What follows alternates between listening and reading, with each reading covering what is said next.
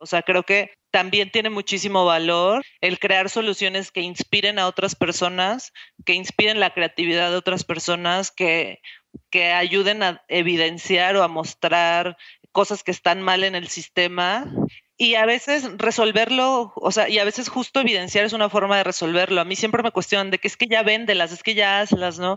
Y les digo, es que creo que, o sea, sí hubo un momento en el que las empezamos a fabricar y regalamos algunas y así, pero al final este proyecto para mí significa eh, una conversación como esta que estamos teniendo, o sea, significa decirle a, la comunidad de diseño y decirle a las personas que les gusta solucionar cosas como atrévanse a solucionar, no importa si al final no se puede, o sea, el simple acto de, crearlo ya tiene muchísimo valor, o sea, y nos ayuda a todos a imaginarnos un futuro en el que las cosas son posibles.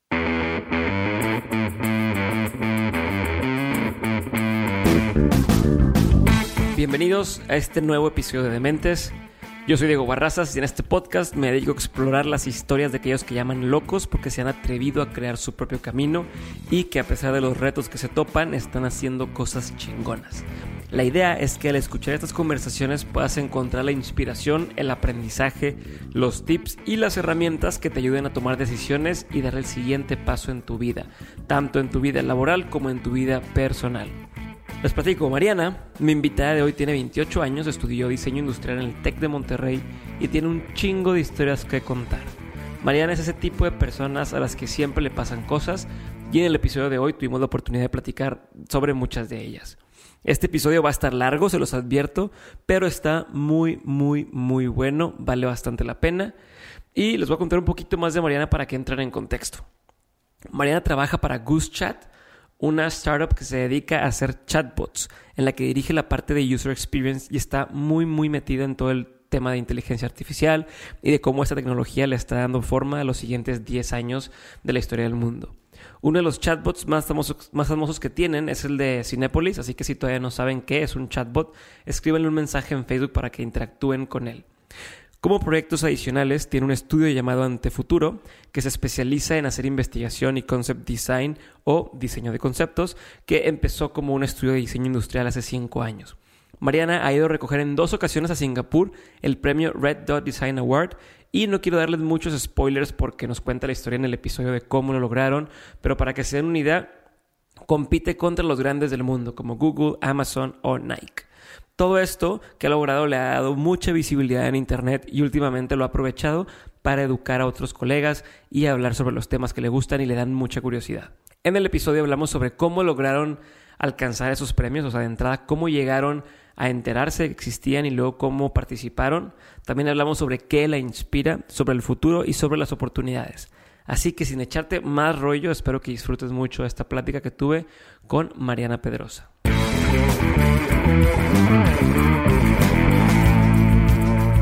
Bueno, Mariana, gracias por estar aquí antes que nada. Y eh, ahorita estábamos platicando antes de empezar a grabar o antes de, ponerlo en, de empezar el podcast oficialmente. Y estamos hablando de un tema que, preferí ya mejor empezar, me, me enganchó bastante y es el tema.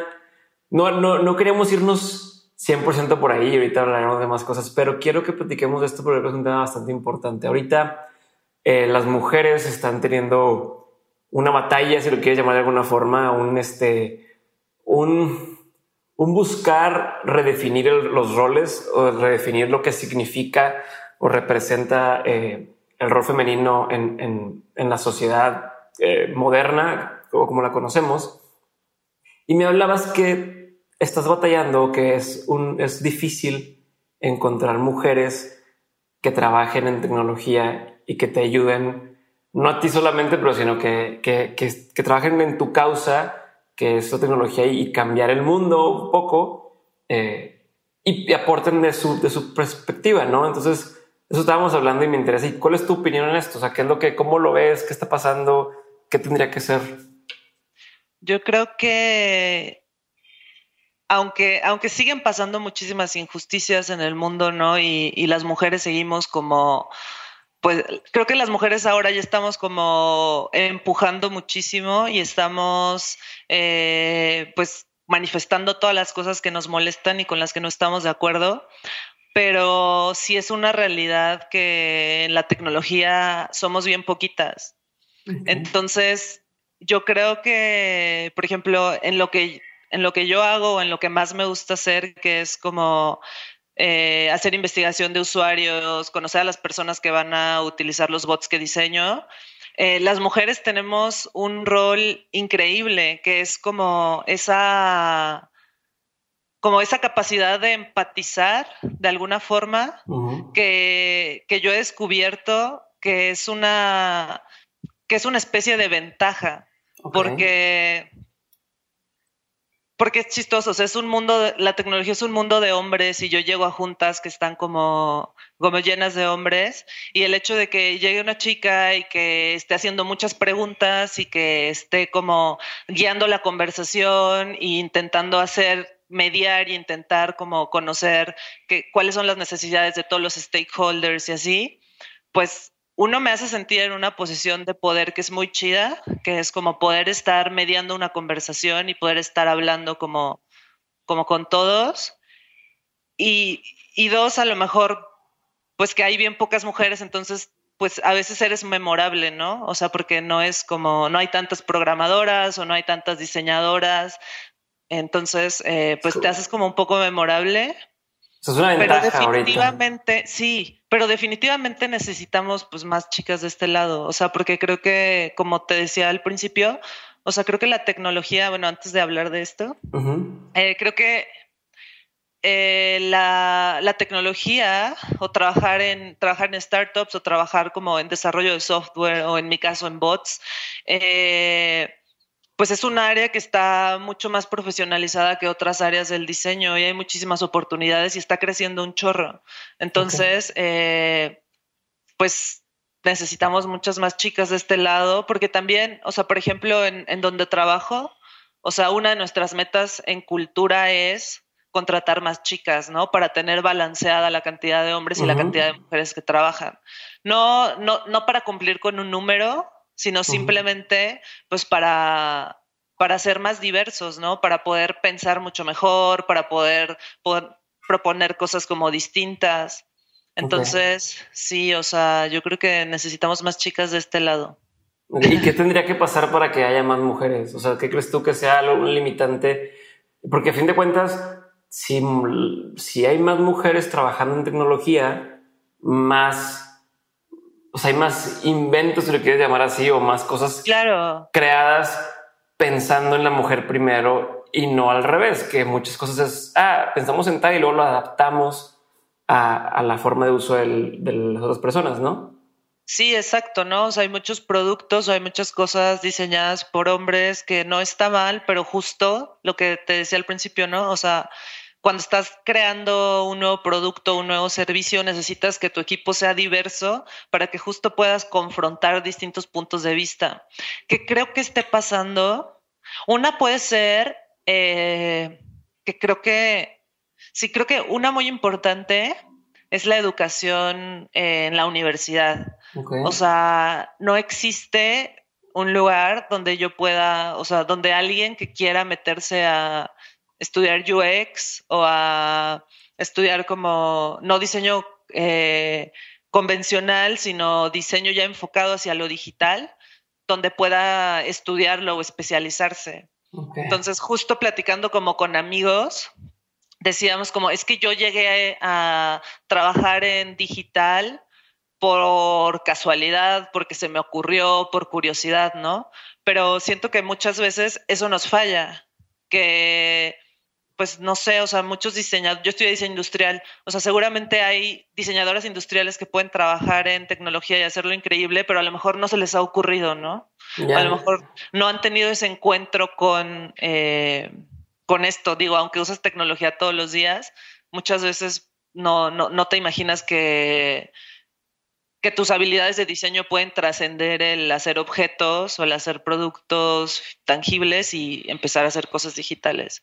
Claro, y, hablando de eso, ¿qué, se estudia para, para diseñar, y específicamente en tu caso también diseñar futuros? Porque mucho de lo que haces y los proyectos que he visto que estás involucrada tienen que ver con con crear cosas que aún, aún no existen o, o, que incluso aún no estamos listos para utilizar? ¿Qué, qué se necesita?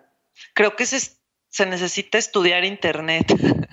o sea, okay. o sea, sí, yo creo que la escuela te da algunos, algunos skills, ¿no? Algunos hard skills y todo lo demás, pues, por ejemplo, en mi caso ha sido autodidacta. Todo lo he aprendido de buscando en Google, eh, pagando Skillshare o pagando plataformas para aprender, este, no sé, descargando cosas, buscando libros y también mucho haciendo, ¿no? O sea, como a lo mejor no entré a trabajar directamente a hacer cosas digitales hasta que no hice como varios proyectos personales que tenían que ver con esto y ahí fui puliendo como mis skills. Entonces sí, creo que es como ser autodidacta y buscar en internet. Me gusta yo hablando de eso de los skills. Y yo tenía una serie de temas que me gustaría platicar contigo y vamos a tocar todos desde qué son los chatbots y en qué trabajas, porque a lo mejor gente que está escuchando ahorita dice, a ver, pero ¿de dónde viene todo esto y en qué trabaja? ¿Qué, importa? Pero un tema muy importante y que me gustaría tocar contigo y creo que es algo en lo que yo me siento identificado es el tema de los, de los side projects. Dices que mucho de lo que haces lo aprendiste a través de proyectos en los que estuviste involucrada por, por aparte. ¿Qué, qué, ¿Crees que vale la pena tener side projects? ¿Crees que debo esperarme a graduarme para trabajar en algo? ¿Crees que debo especializarme en una sola cosa y ser súper bueno en una sola cosa? ¿Cómo, ¿Cuál es tu posición o tu postura respecto a todo esto? Yo creo que todos siempre tenemos algún tipo de side project, o sea, puede ser desde cuidar plantas, coleccionar X cosa, eh, tener tu, em, tu propia, no sé, empresa chiquita o freelancear.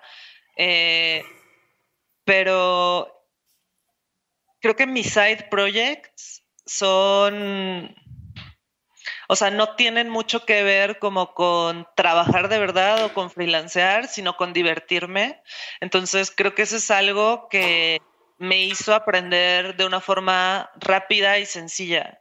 O sea, yo todos mis side projects tienen en común que los hago con amigos porque quiero divertirme, porque nos apasiona determinado tema y porque el proceso de crear es muy divertido o porque el, proceso de crear nos hace convivir o nos hace, pues sí, o sea, probar nuestros skills pero sin pensar tanto en el output o sin pensar en, en, hacernos millonarios o en ganar o en, sino más bien como en practicar nuestros skills y hacer algo chido. Digo, no, no estoy diciendo que la ambición esté mal, porque yo creo que sí me considero una persona ambiciosa, pero lo que estoy diciendo es que el énfasis no es en la meta, sino en el camino y lo que dura el camino a, a terminar ese side project. Ya, porque ahorita, ahorita mencionabas eso de la ambición y como que sonreíste, como creo que es un tema medio tabú y hace poquito, de hecho hoy vi un post de, de un compa que ponía que Eugenio Derbez lo quisieron boicotear en México. Eugenio Derbez, el comediante, para los que me escuchan de fuera, es un comediante que tiene toda la vida aquí en México, es muy exitoso y, y, y ahorita está haciendo películas ya en Estados Unidos y ya acaban de anunciar en Disney 2 que va a salir él y demás. Pero hace poco levantó un poco de polémica porque él decía algo así, palabras más, palabras menos, pero que la gente debería enfocarse en lugar de en, luego, luego estar queriendo cobrar. No sé si te tocó escuchar eh, o viste la, la, entrevista. No, no la vi. Bueno, que decía el vato que yo estoy muy de acuerdo con él en lo que decía, pero creo que mucha gente lo, sacó de contexto porque le encanta a la gente cagarse por cosas y estar indignado. Pero es algo así como dejen de, o sea, yo, decía, yo me enfoco en que el proyecto sea como tiene que ser y sea bonito. Decía, es que me dicen, es que si rentamos este barco para grabar esa escena, eh, va a salir un poco más caro que si grabamos este barco y entonces cuando quieras cobrar te vas a poder cobrar menos. Y decía, a ver, pero es que el barco que debe de ir para que se vea como se debe de ver es este. Sí, bueno, eso vamos a hacer. No me preocupar por el dinero, me preocupar porque salgan las cosas bien y como deben de ser. Y aquí lamentablemente muchas personas nos preocupamos luego, luego por querer cobrar y poder sacar la lana cuando todavía no ah, hemos demostrado o hemos intentado o probado o descubierto cosas nuevas, ¿no? Y creo que es por ahí donde quieres ir. Entonces, esa aclaración que hiciste sobre, a ver, ojo, no es que la creo que yo estoy muy de acuerdo contigo en eso de primero hay que buscar como el, lo que está detrás, ¿no? El, el, el, saborcito, el saborcito de las cosas y encontrar las cosas chingonas y el dinero vendrá. Este, Exacto. y además, muchas veces también esas oportunidades no están. O sea, a lo mejor tú te quieres hacer bueno en algo que, que no, o sea, que no tiene tanto mercado, ¿no? O sea, por ejemplo, hablar de, de, diseño de futuros o de diseño especulativo o hablar de productos conceptuales, en mi caso, pues suena como, ¿y dónde vas a hacer eso, no? ¿Dónde vas a trabajar? Entonces, a lo mejor también lo que yo, mi táctica fue, pues voy a hacer estos proyectos porque quiero hacerlos, o sea, porque algún día me quiero ganar la vida haciendo esto, entonces, pues si ahorita tengo compas, tengo tiempo eh, y además no lo sé hacer y quiero aprender a hacerlo, pues es como la, la fórmula perfecta para empezar a hacer lo que, lo que quiero llegar a hacer algún día, ¿no? Claro, y de ahí es donde aprendes. O sea, de ahí es donde dices, mira, no sabía que esto se podía y Cuando, y cuando ya tienes algo hecho, entonces justo como lo que decías de, de, Eugenio Derbez, ¿no? O sea, ya que tienes algo hecho, entonces ya puedes empezar a buscarle una salida, un mercado, un algo. O sea, ya es como, ya puedo demostrar que, pues que sea un poco de, de cómo se hace. Es, así me salió, este fue mi resultado y lo que quiero hacer contigo es a lo mejor esto, es mejorar esto, es crecer este proyecto o tal, pero creo que sí, o sea,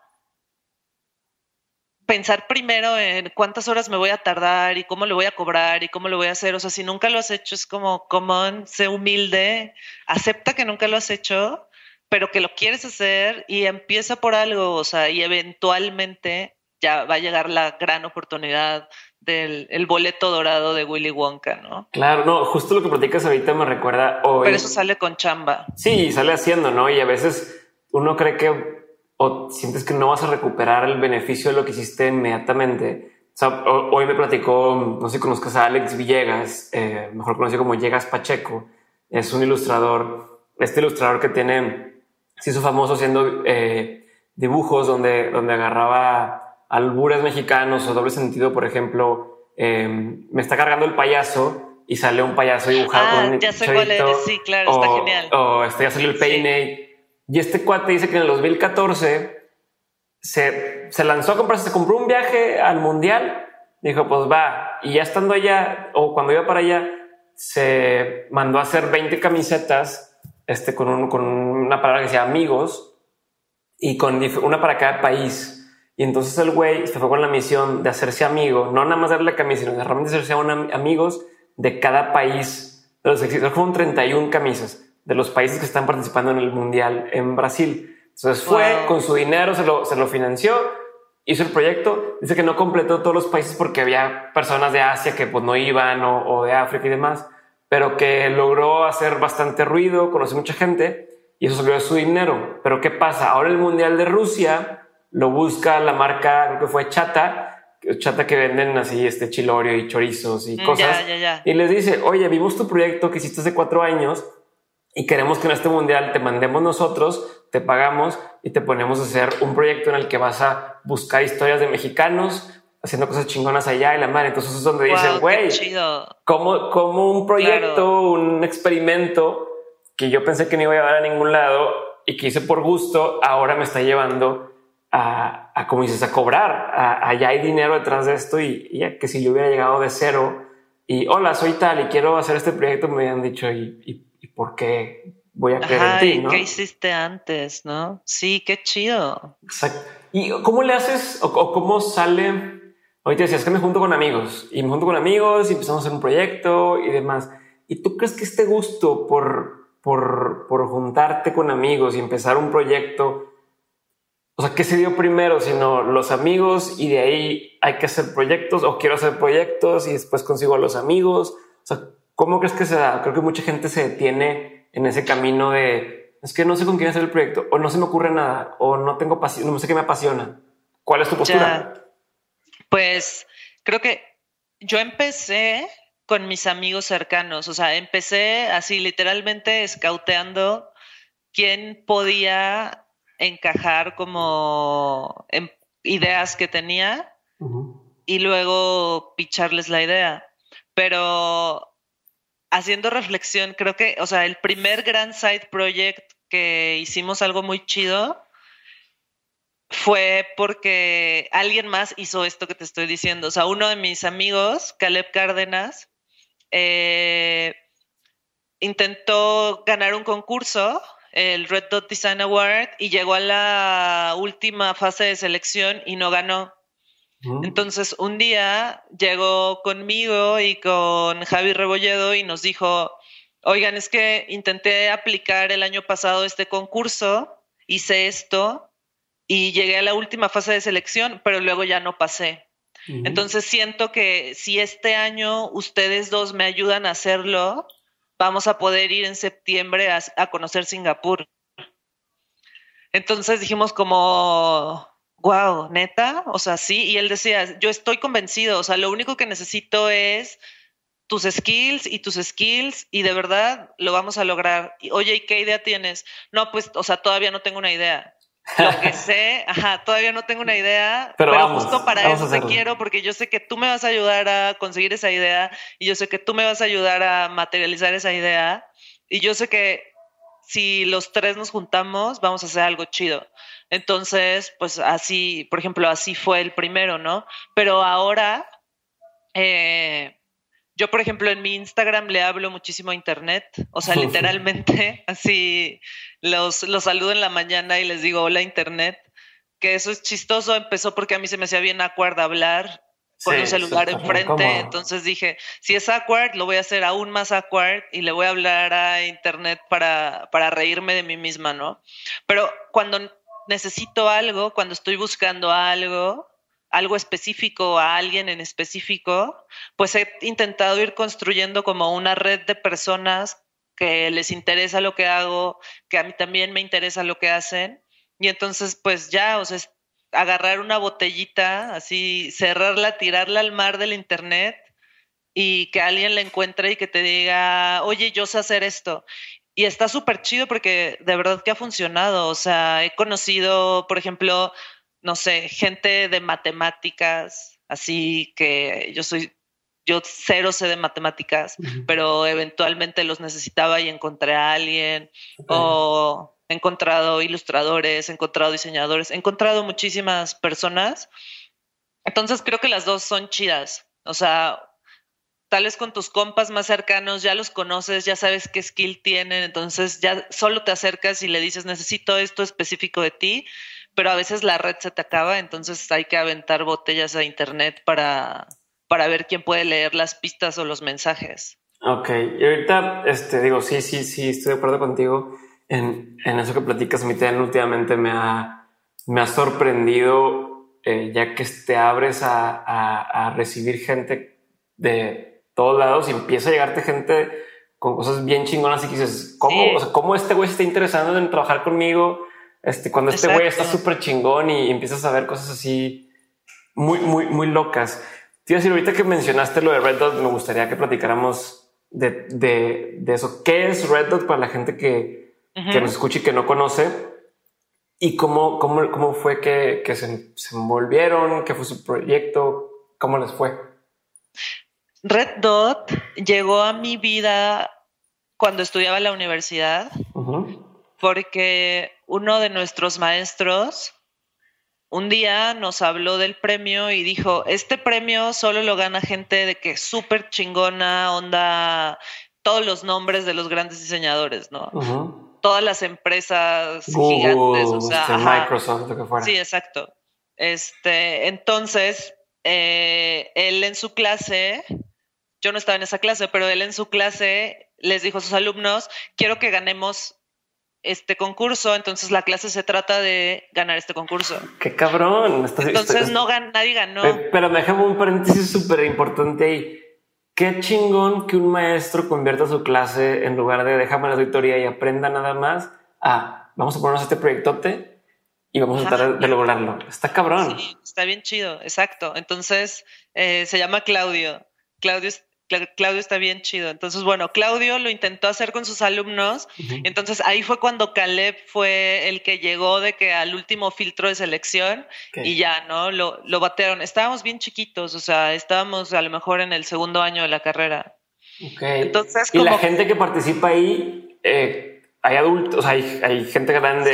Es un concurso abierto donde no importa que seas diseñador o no pero generalmente se meten diseñadores de producto porque Red Dot, voy a empezar desde el principio, Red Dot eh, es digamos que un emblema así o una insignia que te reconoce como un diseñador chingón y o como un producto que está muy bien diseñado. Okay. Entonces, eh, el premio nació en Alemania, luego se mudó a Singapur y entonces participan empresas como Google, como Microsoft, las, que decías, eh, grandes diseñadores o estudiantes, y hay varias categorías. Una de las categorías es Concept Design, que se trata de conceptos de diseño, ideas que no se le han ocurrido a nadie y que pueden estar súper chidas, que pueden generar disrupción, que pueden generar nuevos productos, que pueden generar cosas cosas totalmente nuevas. Y esa fue la categoría que Claudio le, dio a sus alumnos y luego fue la categoría en la que yo participé cuando mi amigo, después de que mi amigo perdió. Ok.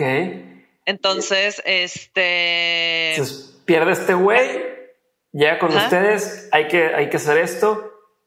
¿Qué les digo? Ustedes dijeron, ay, güey, pero está bien difícil, o, tú ya perdiste, o al revés. ¿Qué, qué, cuál fue la reacción y qué sucedió? Yo creo que los primeros, ok, las primeras tres veces que nos sentamos a trabajar, o sea, yo siempre creí que estábamos, sí, que estábamos jugando. Ok. O sea, yo creí que nos estábamos sentando así a tomar una botella de vino y a decir pendejadas, ¿no? A filosofar de ideas que nos gustan o estaría bien chido hacer esto, estaría bien chido hacer esto, estaría bien chido hacer esto. Fin, o sea, no tenía seriedad, no tenía camino, no tenía absolutamente nada hasta yo creo que como en la tercera semana que pusimos reglas y dijimos, nos vamos a juntar al menos una vez a la semana con una botella de vino o un 12 de chelas y vamos a pensar en esto. Nos faltaba un año. Ok. Entonces, eh, yo creo que hasta la tercera semana empecé a ver que realmente teníamos ideas chidas. Okay. Entonces, eh, cada que alguien tiene una buena idea, Caleb tiene una actitud súper chida que es exageradamente optimista, así exageradamente optimista. Entonces, cada que alguien tenía una buena idea era como, güey, esa es la idea. Ahora quiero que, así te decía, de que quiero que cierres los ojos y que te imagines así de que comiendo comida en Asia deliciosa o... ¿Cómo? O sea, imagínate que esa sea la idea chida y que vayamos a Asia y que nos la pasemos increíble de fiesta, que conozcamos tal lugar. O sea, pero ese era como el punto. O sea, nunca nos imaginábamos la situación de recibir el premio y los aplausos y bla, sino nos, imaginábamos la situación de conocer Asia porque ninguno conocía Asia. Ok. Entonces em, seguimos como trabajando hasta que ni siquiera recordamos quién tuvo la idea, pero lo que sucedió fue que alguno de nosotros dijo. nadie se acuerda, pero fui yo, pero nadie se acuerda. No, nadie nos acuerda. Quedamos, de decir que nadie se acuerda, pero fui yo. No, de verdad no nos acordamos, pero alguno de nosotros dijo como. Está bien triste que. Ah, paréntesis, Caleb es de Guadalajara, yo viví en Guadalajara, estoy en Guadalajara, eh, Javi es de Mexicali, yo soy de Ciudad de México, entonces, y todos nuestros amigos no vivían no eran de Guadalajara. Entonces, una vez platicando dijimos como, güey, qué chingón estaría que mi abuelita pudiera usar Facebook y se enterara como de mi vida, porque el otro día que la visité, pues no sabía mucho de muchas cosas que estoy haciendo, ¿no? Y como que le enseñé fotos y así, y me la pasé súper chido con ella y siento que la tecnología está, se está olvidando de, una parte importante de la población y, eso no está nada chido. Entonces, algo burbujeó cuando escuchamos eso y fue como, wow, esa es una súper buena idea. A ver, vamos a investigar por qué. Entonces, eh, pues ya, o sea, nos aventamos una investigación así de que súper robusta, como de unos cinco o seis meses, en descifrar qué era lo difícil de adoptar eh, Facebook o qué era lo difícil de adoptar WhatsApp, o qué era lo difícil de adoptar un, smartphone y así. O sea, te estoy hablando. Te metes en todos los temas, te metes desde, antropología, psicología, sociología, este, la eh, biología o la anatomía de la persona, de cómo agarra o sea, cómo ve, cómo no puede ver todo, ¿no? Y esto, te estoy hablando, creo que era como 2014. Entonces, o sea, súper, súper early. Entonces, sin querer, empezamos a estudiar a un usuario que nos dejó demasiado aprendizaje, porque cuando haces una prueba de usuario con alguien al que realmente le cuesta mucho trabajo usar una interfaz, empiezas a darte cuenta de todas las cosas que no son intuitivas, ¿no? Que podrían mejorar. Entonces, creo que ahí fue mi primera escuela de usabilidad. Así sin querer, sin saber, súper empírico, fue sentada con viejitos con sus celulares, viendo, por ejemplo, los que ya usaban tecnología, viendo cómo se habían adaptado, ¿no? Estaba increíble que tenían su celular con la pantalla, con una pantalla grande, la, el tipo de letra pues es más grande, ves que le puedes adaptar a, a, que se vea grande, entonces tipo de letra grandota, y usaban de que un lapicito para no equivocarse como al typear, porque les costaba mucho trabajo typear, por ejemplo, ¿no? Decíamos, wow. O sea, nunca, nunca, ah, nunca hubiera pensado que había un viejito de 80 años que tenía un celular y que mensajeaba todo el día. Y luego siguiente Mindfuck que usaba un lápiz para hacerlo más rápido, ¿no? Entonces, pues. Y que quiero hacer un paréntesis nada más para la gente que está escuchando y que a lo mejor no está tan relacionada con estos temas todo, absolutamente todo con lo que tienen contacto en internet, en el celular, ya sea eh, una tienda en línea, una red social y demás, está diseñado adrede. O bueno, sí, muchas de las cosas, ¿no? Hay, hay, algunas que están hechas con las patas y ni modo, pero o sea, desde por qué Amazon tiene un botón de esta forma que dice comprar y que te dice que nada más compra con un clic, está pensado de cierta, de cierta manera y demás. Y digo, a quien le guste el tema, hay un libro que se llama Nudge, este, que también habla un poco de, ya más de, la psicología detrás de esto, pero, pero en general todas las interfaces están diseñadas por personas y pensadas para algo, ¿no? Entonces ahora sí cierro paréntesis y estamos en, eso. Entonces, eh, pues con este problema que era como hay un sector de la población que no está adoptando estas tecnologías, vamos a descubrir por qué, empezaron a salir muchísimas soluciones, así un chorro, ¿no? De que, y si rediseñamos Facebook, y si hacemos bla, y si hacemos bla. Entonces, al final de esta investigación y de conocer un chorro de viejitos, este, decidimos que no teníamos que inventar el hilo negro, y que si y que una de las cosas que más utilizaban era la televisión. Entonces dijimos, tenemos que de alguna forma adaptar esto a la televisión porque la televisión es una interfaz amigable. Entonces creamos un concepto que se llama Family Channel, en el que es literalmente un canal de la familia, en el que este canal recupera información de distintas redes sociales, medios, de distintos lados. Exacto, es un feed. Pero su navegación es como si fuese un canal, así de que como si el canal de Mariana, el canal de mi otro hijo, el canal de mi otro nieto. Exacto. y entonces si yo mando un mensaje, pues se ve en el canal el mensaje, ¿no? Entonces, eh, cuando empezamos a hablarles de esta idea, a las personas nos empezaron a decir de que es que está increíble porque imagínate que yo cuando estoy viendo mi novela y esté el comercial que no quiero ver, me pueda regresar como a ver el feed de mi familia, estaría súper chido. O me gustaría nada más tener las fotos así de que ahí en lo que estoy en la sala o tal. Entonces, pues ya hicimos como el concepto, o sea, solo el mock-up. Esto en realidad no, no funciona, solo hicimos el mock-up, eh, lo metimos al concurso y de pronto pasó el tiempo y se nos olvidó. Ok, o sea, lo escribieron y siguieron su vida. Ajá, que, o sea, sí estaba de que nuestra mente por ahí escondido, de que, ah, habremos ganado, no habremos ganado, pero como pasaron meses, como que creímos que, que pues ya, ¿no? No había pasado nada. Hasta que un día, así suena mi celular y Caleb estaba gritando así como loco, yo de que, güey, ¿qué te pasó? ¿Qué te pasó? Porque creímos que le había pasado algo. Y me dijo de que me acaba de llamar mi mamá que llegó un paquete de Singapur. A la madre. Entonces, ¿qué? Y ya de que llegó a su casa y empezó a gritar de que ganamos.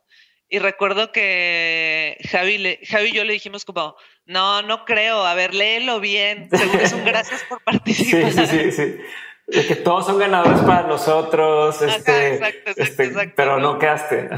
Sí, entonces de que ya, de que sí, a ver, lo voy a leer bien y ya, ¿no? Los lo empieza a leer en voz alta y de que no, sí, o sea, de que ganaron, nos gustó su propuesta, tal, eh, la premiación está el día de septiembre, este, en Singapur. Y pues estuvo súper chido, ¿no? ya empezamos. Y les dijeron quiénes fueron los ganadores, o sea, ¿Cuántos, ¿Cuántos premios se dan y, ah, cómo? Haz de cuenta que esto funciona así. Hay muchísimas entradas. En realidad no sé, no sé la cifra, pero son miles. De estas miles hay, no sé, 30 categorías. De esas 30 categorías hay tres premios normales, un Best of the Best y hay una gran categoría que es, bueno, no, hay una gran final y de esa gran final gana de que ya uno, el que le ganó entonces, eh, esta vez nos dieron de que el premio, el chiquito, ¿no? Y no ganas nada, o sea, en realidad no ganas nada. Es un orgullo de decir. Ganas los derechos de poder usar esto y de ponerlo en tu currículum. Y creo que lo que, y otra cosa que ganas, que no te dicen ellos, pero que yo sí gané, fue pues un chorro de experiencia, ¿no? O sea, como el lograr comunicar una idea de una forma muy sencilla, de un problema muy cotidiano, que se ve muy fácil, en realidad es muy difícil y, lleva mucho trabajo. Entonces, esa fue la, primera vez que ganamos, porque luego... ¿Quién ganó esa vez? Esa vez, no me acuerdo quién ganó Luminary, no me acuerdo. Okay. Este vos que platicaste algo de un carro autónomo. Esa fue la segunda ah, vez. A ver, entonces, ¿cómo fue? Y la segunda vez dices que... Sí, la segunda vez fue porque ya ganamos un reto, regresamos a la normalidad, este, eh, nos acabamos de graduar, entonces nos pasaba de que ya nos empezaron a preguntar como, oigan, ¿y ustedes qué hacen? ¿No? Porque antes de eso sí éramos como, como los nerdos o como los misfits así del grupo un poco, porque estábamos muy clavados con determinados temas, ¿no? Entonces, eh, pues ya empezamos a freelancear y hacer como proyectos que empezaron a salir. Y a uno de los chicos del team, a Javi le dio cáncer. Así, de la nada nos dijeron de que, oye, este, le dijeron a Javi, Javi, tienes linfoma no Hodgkin, está súper grave, eh, esto es de vida o muerte, fase 3, te tenemos que operar, te tenemos que abrir y tenemos que sacar esto porque es muy peligroso, o sea, sí está muy avanzado. Entonces todos fue como, ¿what? Así, o sea, hicimos esto y regresamos como con toda la energía de, de empezar algo muy chido y, y, pasó esto. Entonces, este, pues fue un proceso bien, bien difícil, súper complicado. Eh, donde pues estuvimos como súper cerca de Javi todo el tiempo. Y entonces nosotros con el, red, con el primer Red Dot ya habíamos descubierto como nuestro método de trabajar. Entonces, pues obviamente Javi no podía trabajar y dijimos como, ¿por qué no o sea, ¿por qué no documentamos este proceso o encontramos buscar algo chido de este proceso? Y quién sabe, o sea, a lo mejor como, como en Red Dot podemos curar el cáncer o algo, ¿no? Entonces, pues Javi fue el, el protousuario así, o bueno, el usuario a estudiar. Y pues lo acompañamos súper cerca en todo su proceso, lo documentamos todo. Eh, por ejemplo, yo llevaba un diario donde era una bitácora de todo lo que, lo que pasaba en su día a día, ¿no? O sea, todas las cosas buenas, todas las cosas malas, el por qué el servicio del hospital era bueno, pero por qué estaba súper mal, en qué puntos del proceso de la quimioterapia él se sentía más incómodo, en qué puntos se sentía bien. Entonces, nos metimos de lleno a conocer su experiencia, ¿no? Y cómo es la experiencia de una persona que tiene un cáncer que es de que es súper agresivo y que es súper fuerte y todo lo que tiene que hacer para superarlo y todas las barreras que tiene que cruzar. Entonces, pues aprendimos muchísimo. O sea, nos hicimos expertos en, en el tema. Acompañamos a Javi en su proceso. Javi le echó muchísimas ganas. Así fue de que paciente ejemplar. Y ¿cuántas fueron? Creo que seis quimioterapias cada 21 días y dos operaciones y un catéter abajo de la piel después, se curó. Wow. Entonces, estuvo muy cabrón. Eh, entró a remisión, que es esta fase de, oye, no te has, o sea, ya no tienes cáncer, pero tienes que esperar cinco años para, para ver si no vuelve como a, como a salir. Entonces, pues después de este proceso eh, se curó y teníamos muchísima documentación y muchísimo conocimiento sobre el tema, o sea, éramos expertos en el tema. Entonces, eh, justo cuando, cuando Javi estaba enfermo, eh, hicimos como unos t-shirts que decían fuck cancer y entonces Caleb, que es súper optimista, decía como, es que, güey, vas a ver que este partido, porque aparte le gusta mucho el fútbol, entonces decía de que este partido vas a ver que va a ser de que cáncer cero, Javi uno. Y, y, después vamos a meter otro gol porque vamos a ir a Singapur a celebrar que se curó. Y entonces dijimos como, pues sí, o sea, si lo hicimos una vez y ya tenemos la fórmula, la neta sí necesitamos unas vacaciones de, de esta etapa tan traumante que acabamos de pasar. Entonces, eh, Javi se cura y viene la parte 2 que fue súper complicada, que, en la que al analizar la información dijimos, estamos muy sesgados, porque Javi vivió en el escenario ideal. O sea, Javi vivió en, o sea, vivió su proceso acompañado de personas eh, con un chorro de apoyo o sea, no solo apoyo eh, emocional, sino también, o sea, tenía acceso a tecnología súper chida, a gadgets para estar más cómodo, a, muchas cosas, ¿no? Sí. Yo digo, dentro de lo que cabe, comodidades, ¿verdad? Entre comillas, sí, dentro de lo que cabe. O privilegios. Sí, creo que privilegios es la palabra, ¿no? Entonces, eh, su proceso fue súper privilegiado, aunque eso no le quita que fue súper doloroso. Claro. Y dijimos, no, necesitamos conocer el, o sea, otros procesos de otras personas. Entonces la fase 2 fue súper, súper dura para todos, que fue como, que creo que fue lo que empezó a ayudarnos a curar el trauma de, de pronto una persona que queremos muchísimo se enfermó y se podía ir y se podía morir y sí te quedan como muchas cosas, ¿no? Que, tienes que sacar. Entonces, el siguiente proceso de estudiar a otras personas, acompañarlas en sus procesos, preguntarles cómo se sentían, ver sus realidades, entender sus contextos, nos ayudó un chorro como a, como a curar muchas emociones que teníamos, como a entender el problema de verdad. Y, y estuvo bien chido porque creo que si algo aprendí de ese proyecto fue que una, no pudimos curar el cáncer, pero lo que sí pudimos hacer fue empezar a codiseñar. Creo que esa es la gran lección de este proyecto. O sea, empezamos a a poder involucrar a otro tipo de personas que a lo mejor no estudiaron diseño, pero que también pueden hacer cosas, que también pueden crear y que también se las ingenian para resolver cosas todos los días a nuestro proceso de, diseño. Entonces, nos metimos, conseguimos que los hospitales públicos de Guadalajara nos dejaran ir a visitar a los pacientes, a entrevistarlos, a estar con ellos, a ver qué cosas estaban chidas de la experiencia, qué cosas no estaban chidas. Empezamos a involucrar doctores, enfermeras. Y entonces de pronto el proyecto dejó de ser nuestro y empezó a ser de la comunidad. O sea, empezó a ser se empezó se lo empezaron a apropiar también doctores, enfermeras, eh, nos decían es que si lo haces así, a lo mejor podrías hacer esto, o quítale esto, ponle esto. Entonces de pronto pues ya éramos un team gigante, o sea, un team muy grande que aportaba cosas súper, súper distintas y a la hora de aterrizar, ok, pero tenemos que hacer un producto. O sea, ¿qué producto vamos a hacer? Ya entendimos el problema, ¿no?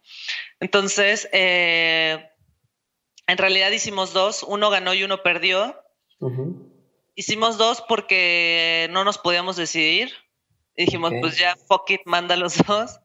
Eh, y también porque creo que es bien importante ser generoso con tu creatividad.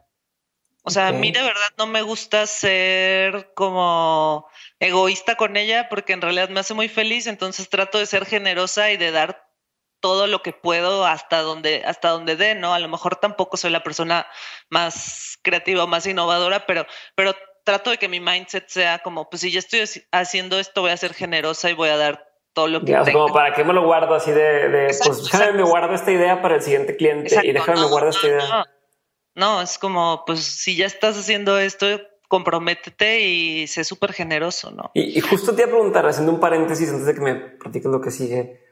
Ahorita que me platicaste del primer proyecto, del primer Red Dot, que hablabas de, se nos ocurrió esta idea, esta idea, esta idea, terminaron yéndose por una. Y te iba a preguntar, ¿cómo le haces para, con lo que se conoce como kill your babies, ¿no? De cómo le haces para, para matar ideas que pudieran ser buenas y decir, ¿sabes qué? No. ¿Y cómo haces para definir cuál idea voy a perseguir, cuál idea voy a tratar de alcanzar y, y como irle jalando el hito a ver hasta dónde llega? Y te dijiste en este que hiciste dos proyectos que no se pueden decir. Entonces, con más razón te quiero preguntar, ¿cómo, cómo sí decides, cuándo no decides qué? Creo que hay algo, una pieza clave es que Javi es súper odioso con las ideas. O sea, es, él es el sombrero negro full time. Entonces, es divertido porque la conversación siempre está dirigida hacia cómo le demostramos a este güey que esto sí tiene futuro, ¿no? Entonces, eso es una conversación súper saludable que te lleva a conocer como todos los puntos débiles que tiene tu idea. Entonces, eh, creo que esa es una. Y otra es, o sea, priorizar. Es como poner tus ideas enfrente y pensar, a ver, si tienes 10 pesos imaginarios, o sea, ¿a cuál le vas a meter los 10 pesos imaginarios o los 5 pesos imaginarios, no? O sea, porque también como tienes un deadline, pues tienes que terminar, tienes que mandar algo, entonces te empiezas a ser más crítico, ¿no? De que no, pues es que esta idea a lo mejor el, eh, ah, ya me acordé de otra cosa. Nos imaginábamos, buscamos en la página a los jueces. Y entonces vimos quién era el juez que tenía como el currículum más grande y que se veía más mamón. Y lo, o sea, lo poníamos ahí y decíamos de que este juez va a ver estas ideas. Está o sea, ¿cuál, ¿cuál, de estas ideas crees que, que no le guste? No, pues esta no, esta no. Entonces ahí es como, éramos súper tácticos, ¿no? En cómo íbamos a contar el mensaje. Esto es súper, súper, súper. Quiero recalcar eso que se me hace bien cabrón y muchas veces no lo vemos así. O sea, como que hay dos lados de la balanza, ¿no? Por un lado, lo que a mí me gusta, a mí me apasiona y lo que yo creo, pero por otro lado está el para quién, en este caso estoy enseñando, ¿no? ¿Quién va a juzgarlo y demás? Que hay momentos en los que dices, no necesito que nadie más opine o que nadie más apruebe lo que yo voy a hacer porque estoy haciendo para mí. Pero en este caso, pues es un concurso y alguien va a tener que, calificarlo. Sí. es bastante inteligente decir, a ver, el juez que está, este... Así, el más mamón de todos, el que te da más miedo, ese de que imprime lo gigante y pon tus ideas abajo y, y decide. Está, está, chip, y yo lo sigo haciendo. el proceso.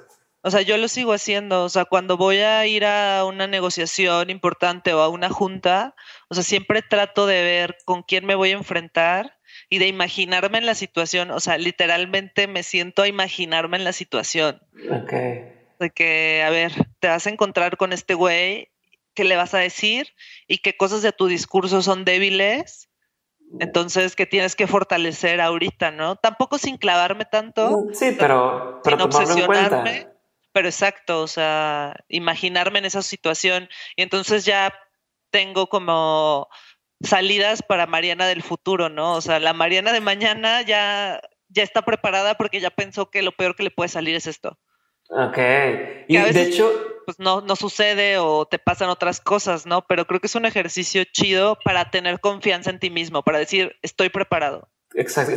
Tanto, eso como lo que es, que es Javier, que es que Javi es muy crítico, muy. Sí. Ve cómo puede salir mal si lo quieres de alguna forma y, y en lugar de tomarlo ustedes como, no, qué güey, este güey tan negativo, es como un reto de, ok, lo que dice no significa que sea mentira, significa que es real y cómo lo, vamos. Y yo he notado, y me estoy saliendo un poco del tema, pero he notado que eres así con tus alumnos, ¿no? Como que me da la impresión de que la gente con la que, que, que estudia contigo, tus alumnos, les dices, está mal y está mal, o está bien y por aquí no y la estás cagando, ¿no? ¿O no? Sí, pues, o sea, trato de, de ser súper crítica, no solo con mis alumnos, sino también conmigo misma y también con mi trabajo todo el tiempo, porque creo que la crítica es algo muy bueno y la crítica es algo súper saludable.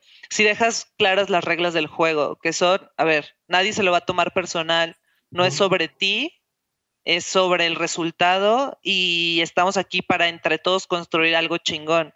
Entonces, eh, vamos a ser críticos, ¿no? Y sí, o sea, en mis clases trato de trato de ser un poco así, pero también está bien chido porque el otro lado también es reconocer cuando algo está increíble, ¿no? Okay. Entonces ayer, por ejemplo, vi que uno de mis alumnos subió un Instagram story de yo chocando la mano con una de, de mis alumnas y le escribió abajo como, si, si choca la mano contigo significa que sacaste. sí, sí, sí, sí, sí de que lo que yo leo es de que es una perra, entonces solo cuando la logras emocionar de verdad te va a poner 100. Ok, entonces ahora sí, ya retomando, regresando donde estabas, meten los dos, los dos. Exacto, metemos los dos y las ideas se tratan de esto. Las dos tienen que ver con eh, un catéter, un portacat, para las personas que no están familiarizadas con, con el cáncer y con los catéteres y, y, tal, lo que sucede es que la quimioterapia es súper corrosiva con tus venas.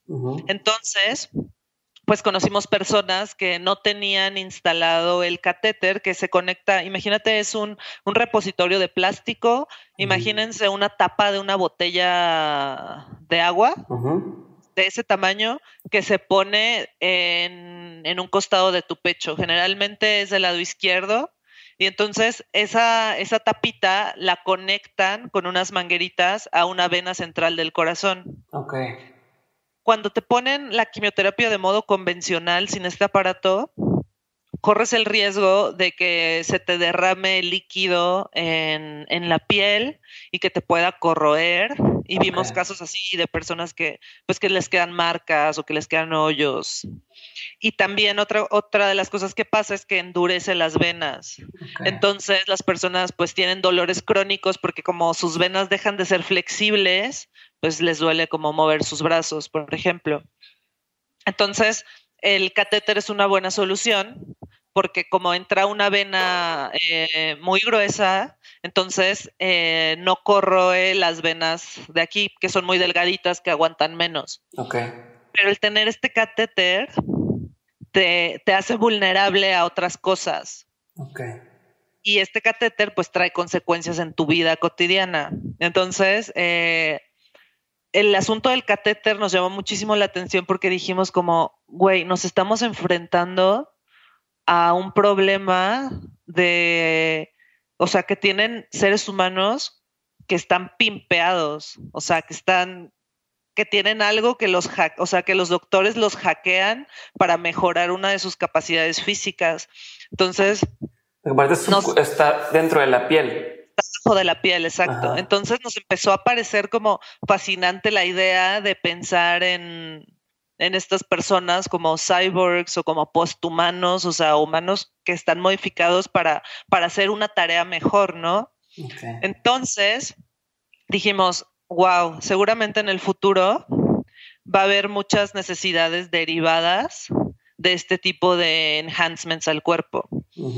Entonces, por ahí derivamos la, la idea uno, que fue, ok, si tener un catéter en el pecho te hace vulnerable a golpes, porque entrevistando personas era como, no, mi catéter está increíble porque no tengo ninguna molestia y mi tratamiento es súper rápido, pero eh, me da miedo ir a un concierto, aunque ya no tengo cáncer y estoy en remisión, el, el catéter te lo dejan cinco años, me da miedo ir a un concierto porque si alguien me pega en el pecho sin querer, pues me, me duele un chorro, ¿no? O mamás que decían, es que pues mi hijo no puede salir a jugar fútbol en el recreo. O sea, pasó por algo bien fuerte, lo superó, pero pues tiene que tener esos cinco años dentro y a mí se me parte el corazón ver que no puede jugar fútbol con sus amigos. Entonces, por todas esas historias dijimos como tenemos que encontrar una forma de proteger el cuerpo. Entonces, buscamos de que un material así, ya no va a profundizar tanto, pero digo, si me quieren, si quieren, si alguien quiere profundizar en el tema, igual les puedo platicar qué material era y tal, pero buscamos como un material que es súper resistente, que tú le puedes dar un golpe y que no te pasa nada.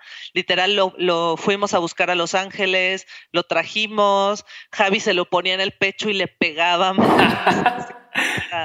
para ver si realmente iba a funcionar. Y diseñamos sportswear que, que tenía como ese material en un lugar específico para poder proteger el catéter y empezamos a decir, esta idea es súper escalable porque seguramente va a haber muchos más devices que proteger en el futuro. Como los de la diabetes. Tengo un amigo que tiene en el estómago este difusor de insulina que lo trae todo el tiempo y pegado y, y justo pues, es incómodo, te pegan y, molesta.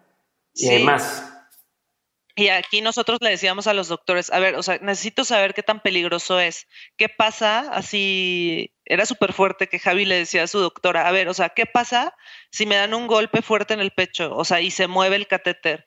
Pues te puedes morir en 15 segundos porque si se zafa de la vena te puedes sangrar.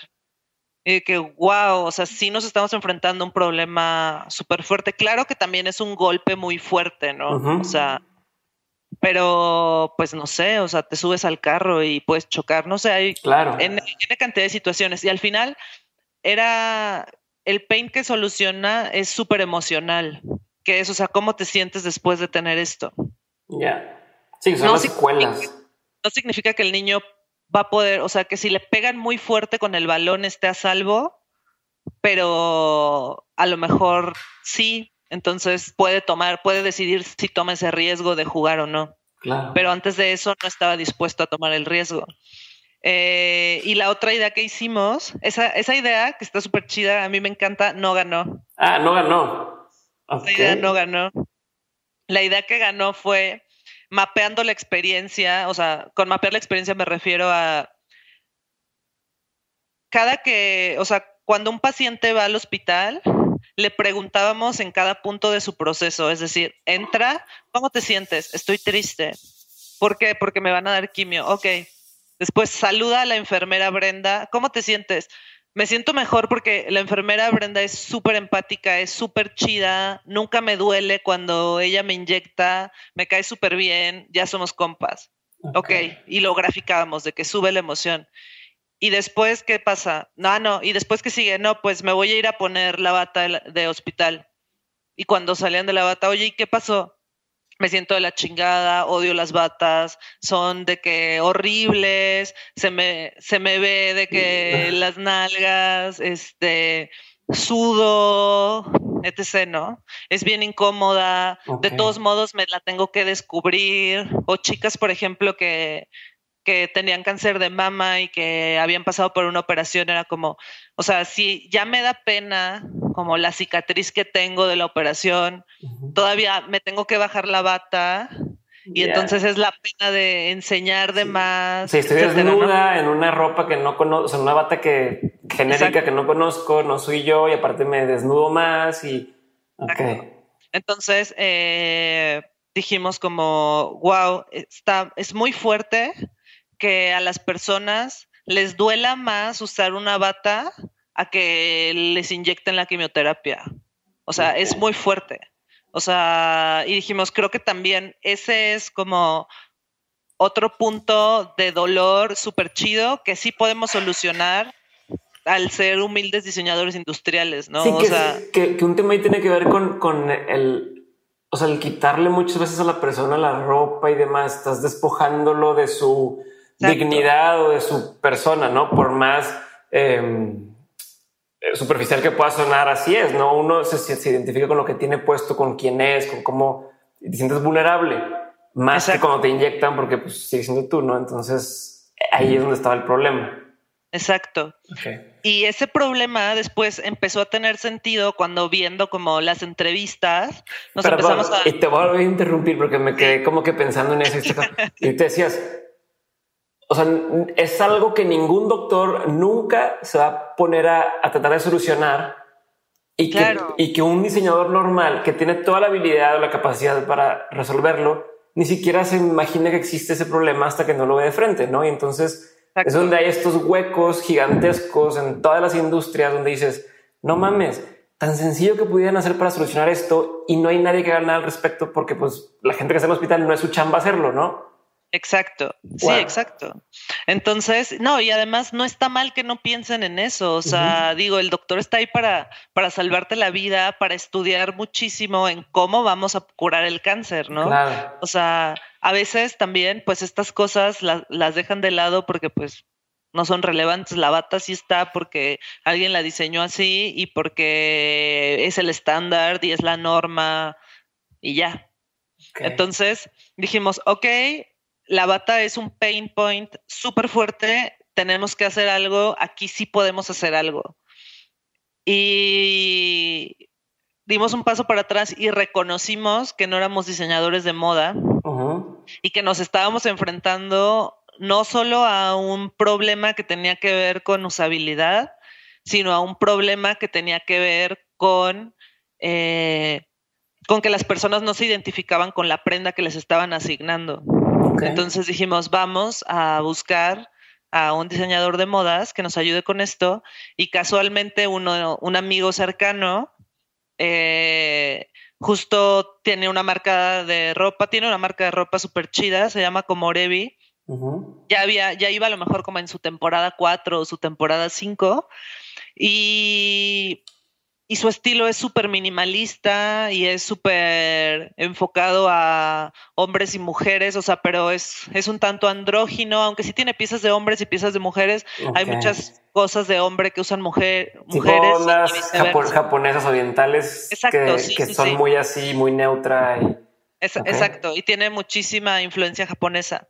Entonces dijimos de que, güey, Alonso es la pieza que le falta a este problema para ser solucionado, vamos a llamarle. Y tuvimos una llamada por Skype, le contamos y dijo de que, güey, sí, cuando nos reunimos, sí les voy a ayudar.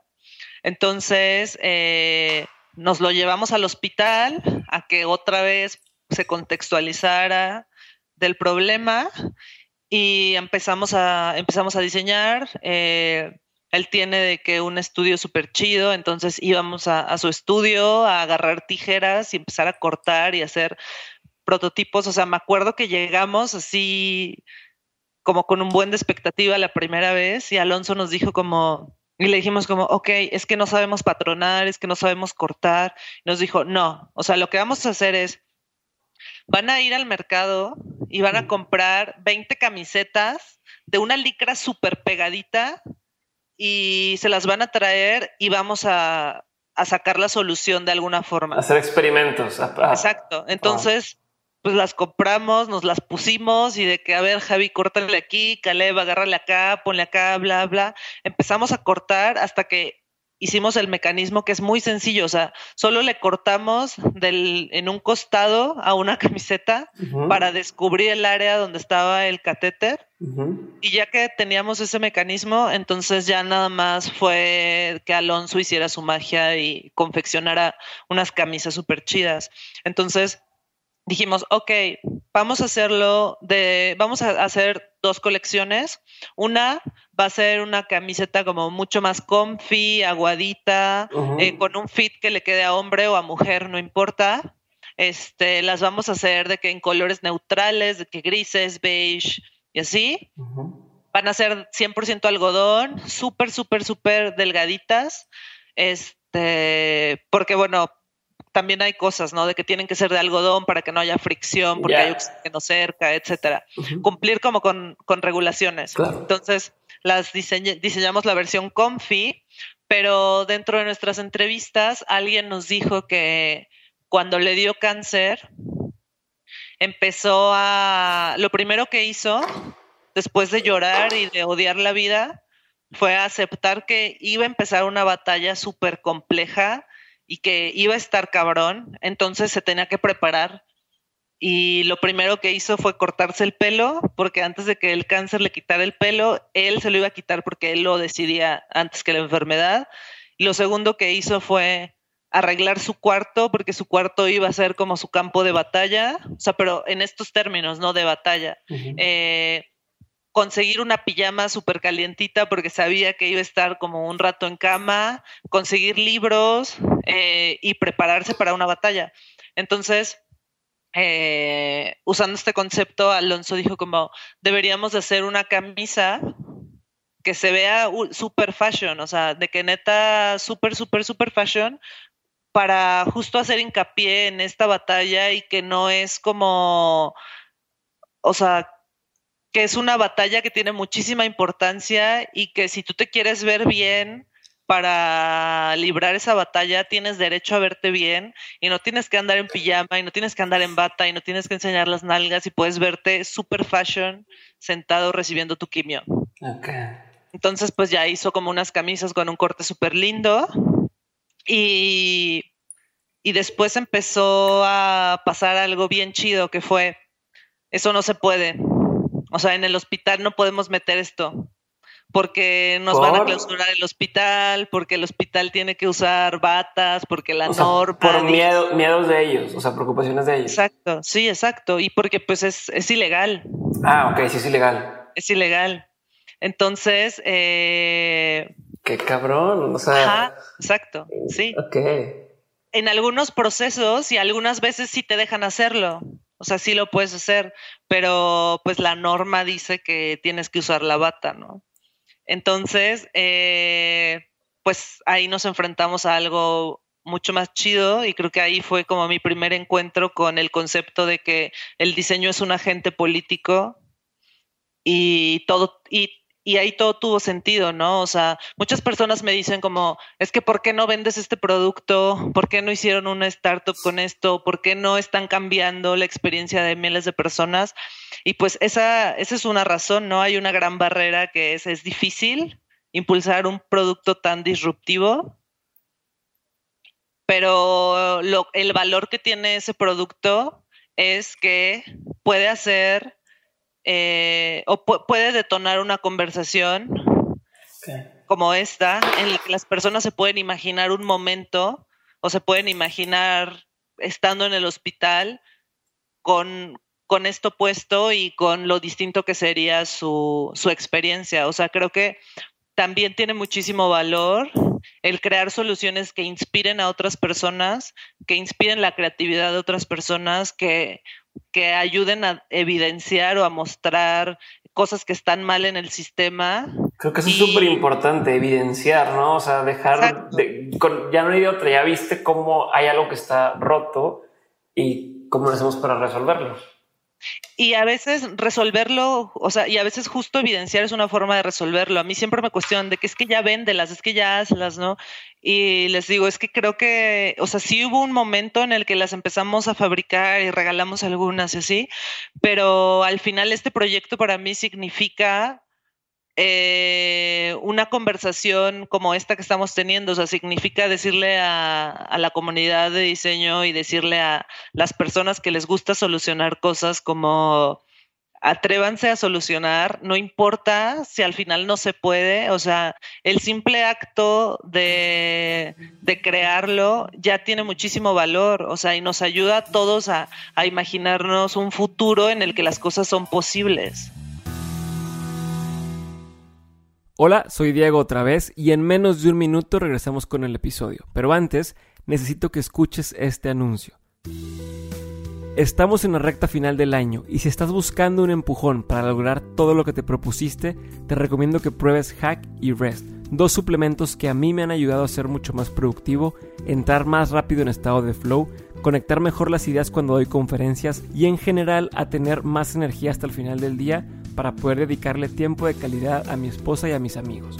La marca se llama Nutrox y si entras a nutrox.com, n o o t r o y te animas a comprar Hack y Rest antes del 31 de diciembre, obtén una rebaja del 20% en tu primer compra introduciendo el código de descuento de Mentes.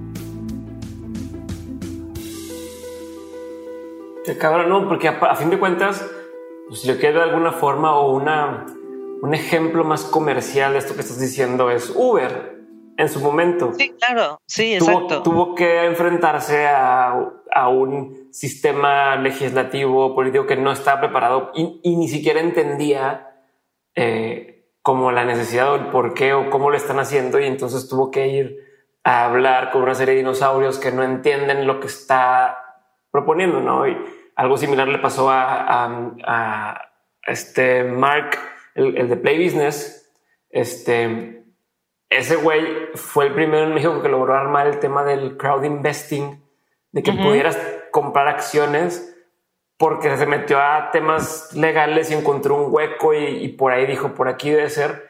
Y ahorita, después de cinco o seis años que se fundó Play Business, que es esta plataforma para poder invertir en empresas, se, está o se hizo lo de la ley fintech. Pero imagínate todo el tiempo que tuvo que suceder y, y para poder convertir en, legal algo que ya, ya se necesitaba y ya tenía sentido. Entonces, claro. a mí me impresiona eso.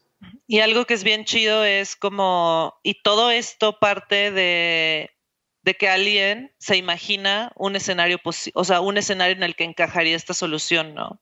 Claro. Y, y el poder que tiene el lograr imaginar eso es súper fuerte, porque si, si lo potencializas, y si unes a más personas y si las convences y si les dices, entonces, o sea, lo puedes, sí lo puedes hacer. Digo, en nuestro caso eso fue ir a Singapur otra vez, pero esta vez llegó la carta y entonces la abrimos y ya, ya sabíamos que venía, ¿no? Estábamos en mi departamento, abrimos el paquete y ya, o sea, ni siquiera lo leímos porque ya sabíamos de qué se trataba pero después Caleb lo volvió a agarrar y empezó a gritar que, güey, ganamos Best of the Best. O sea, somos los mejores de la categoría. Wow. Entonces fuimos a. Y, ser el mejor de la categoría te da la oportunidad de llegar a la gran final y poder ser el mejor de todos. Entonces, eh, fuimos a Singapur.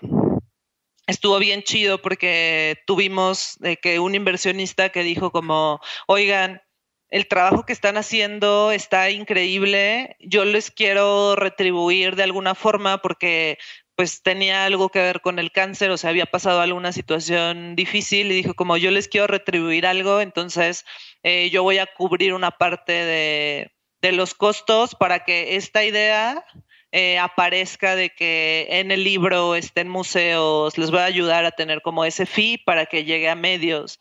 Entonces, estuvo bien chido fuimos a Singapur y pues ya pasamos a, estábamos sentaditos, le dieron su premio a todo el mundo, ya sabíamos que el de nosotros iba a ir hasta el final. Y de pronto Ah, no, no es cierto. Empiezan, dan, entregan todos los premios, ¿no? Yo tenía un jet lag de la chingada, me estaba quedando dormida y estaba de que, de que súper estresada porque, güey, de que solo vas a vivir esto una vez en tu vida y te estás quedando dormida. O sea, de verdad me dormía y me daban un codazo y de que despertaba. Qué mal. Y de pronto cuando empiezan a entregar los premios a todos, nos dieron nuestro premio, pasamos, lo recogimos, nos bajamos y después vimos que dijeron de que no, y en la categoría de concepto eh, de, de, auto, tal vez fue ahí, concepto automotriz, eh, Google con el coche autónomo. Entonces cuando escuchamos de que Google con el coche autónomo dijimos de que, güey, o sea, ya no vamos a ganar la final. Ok. O sea, ya, ya perdimos y como que estuvimos un segundo tristes, pero después nos volteamos a ver y fue como, no mames, o sea, los diseñadores de Google del coche autónomo están caminando ahí, güey, y tenemos la oportunidad de hablar con ellos y de saludarlos. Está increíble esto. O sea, estás, a, la altura, estás a la altura o estás codeándote con, con la gente que ahorita es considerada de los grandes este sí, o sea, la gente que admiras, la gente que, los diseñadores que admiras, ¿no? Entonces estuvo bien chido, ya pasa la final y como que neta todos ya sabíamos que iba a ganar Google, entonces ya de que cuando dijeron y el ganador del premio Luminary es Google, que ya todos enloquecimos y aplaudimos. Después hay como una fiesta y pues ya todos los diseñadores, puedes platicar con los diseñadores, preguntarles cosas. Justo me acabo de acordar quién ganó el del el, el de la primera vez que fui, el Copenhagen Wheel. ¿Lo ubicas? No. Es una. Es un gadget que le pones a una bicicleta, a cualquier bicicleta, para convertirla a bici eléctrica. Wow, no sé existía eso. Sí. sí. Entonces, pues estuvo bien chido. Regresamos a México. Eh, mejoramos los prototipos, eh, los regalamos algunos, este, y después de eso tuvimos un landing page y empezamos a validar si a las personas les interesaba comprarlo. Y estaba muy cabrón, o sea, me llegaban, nos llegaban mails así de que cada, cada semana y todos eran como papás preocupados por sus hijos. De que es que quiero que mi hijo se la pase mejor. O luego nos empezaron a llegar personas que la querían comprar porque tenían un amigo que tenía cáncer, entonces querían comprar dos, una para su amigo y una para ellos. Entonces, sí, empezamos a, recopilar como, como esas historias de validación y llegó un momento en el que dijimos, creo que tenemos que superar el tema del cáncer. O sea, está, ha, estado muy chido, hemos conocido gente increíble. Fue una escuela súper chida, pero hay otras cosas que nos llaman la atención. Entonces, aprendimos muchas cosas, hicimos algo bien chido con esto.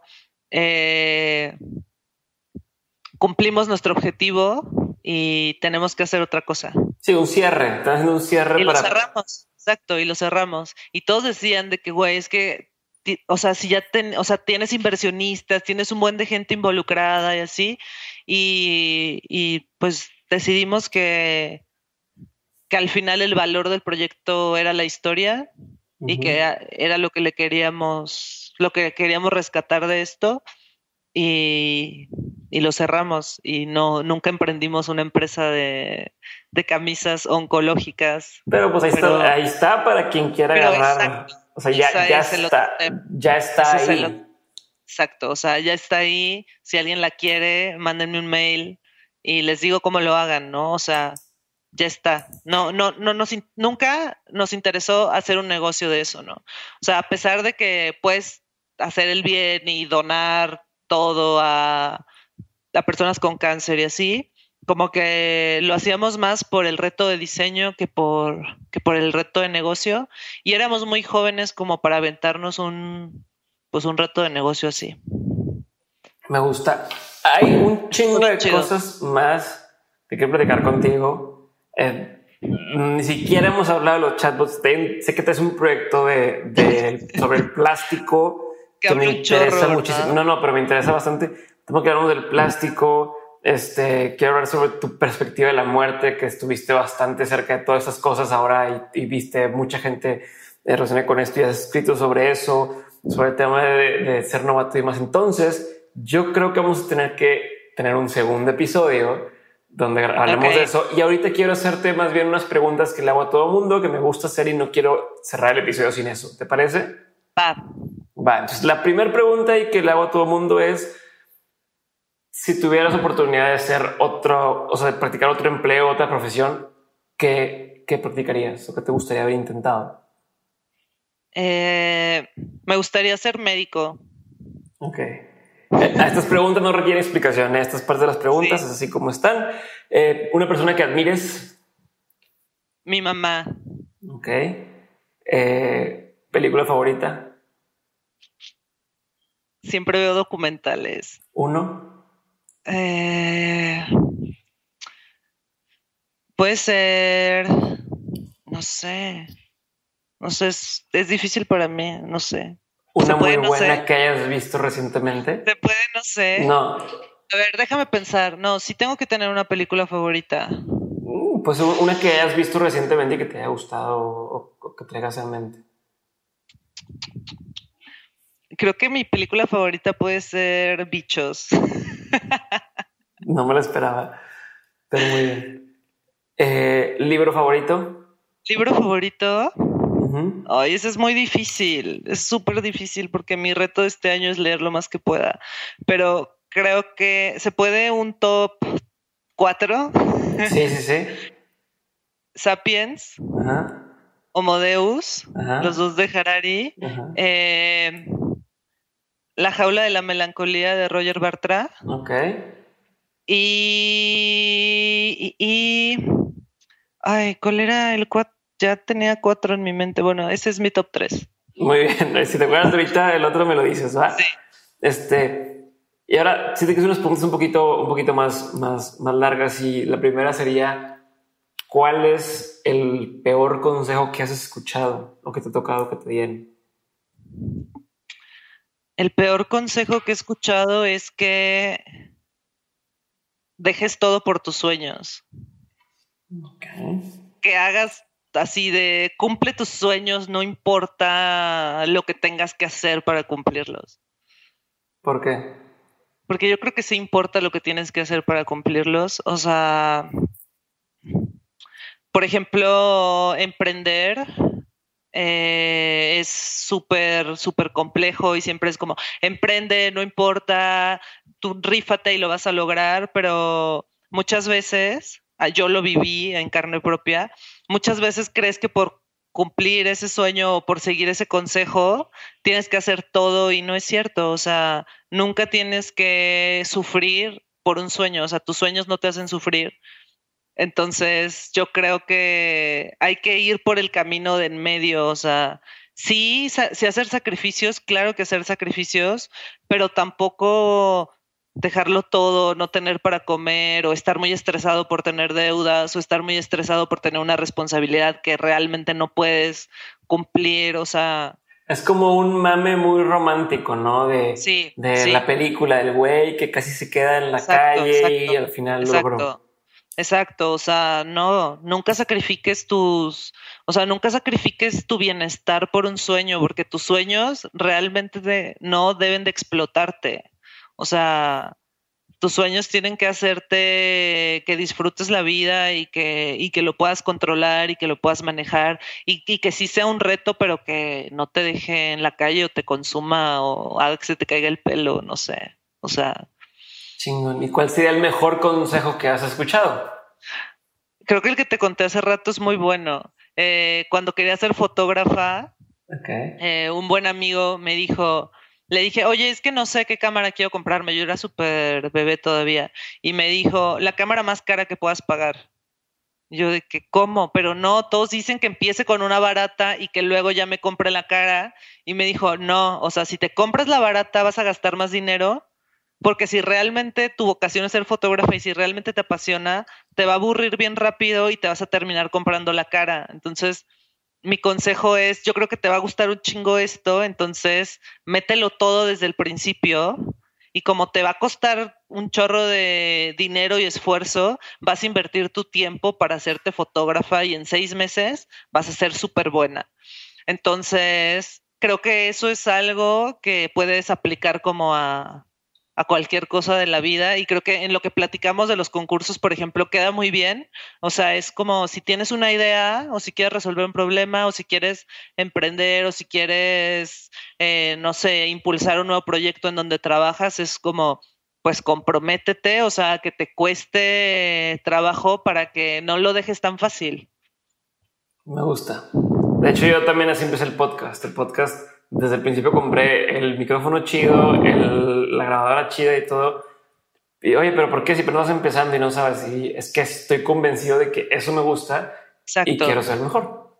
Sí, exacto. Digo, súper rápido. Tengo un amigo que es monje zen y él me decía, ¿no? O sea, si quieres ser, o sea, si, si quieres ser corredora, si quieres correr un maratón, pon tus tenis en la puerta de tu casa. O sea, ahí pon tus tenis de correr. Si quieres hacer yoga, pon tu tapete de yoga de que ahí al lado de tu cama. O sea, de verdad, si, si quieres hacer algo, pues comprométete y tú ponte ahí objetos o pistas o inversiones que te ayuden a, a cumplir esa, esa meta o ese compromiso que quieres tener. Estoy 100% de acuerdo contigo. muchas veces dejamos de hacer algo que queremos hacer, o sea, dejamos de, o sea, no, no, lo, no lo perseguimos porque no nos aseguramos de, de, de tener el, el, ambiente ideal para hacerlo, ¿no? O sea, oye, quiero estar a dieta, pero ya tengo la, la, cena llena de, de comida y, de, y, de, dulces y de cosas, o este, quiero correr, pero no tengo tenis todavía y no me he comprado y es que no quiero invertir en unos tenis y dices, a ver, asegúrate de que lo que necesites, para que no tengas ninguna excusa, lo que necesites para poder arrancar, lo tengas. Y ya que lo tienes, ahora sí vas a hacerlo, ¿no? Sí, claro. Igual también lo de la cámara, pues no aplica, o sea, si no quieres ganar dinero de ser fotógrafo, pues a lo mejor no necesitas esa cámara, ¿no? O sea, pero mi compromiso era de que yo quiero ser una fotógrafa profesional, un día quiero exponer una foto en un museo, o sea, quiero ser ese fotógrafo, entonces por eso me dio ese consejo. Me gusta. Si tuviera la oportunidad de poner un panorámico que todo mundo, que todo mundo lo va a ver, todo mundo lo va a ver, ¿qué pondrías ahí? Yo creo que se me ocurre lo que tengo tatuado en los tobillos, que está bien cursi,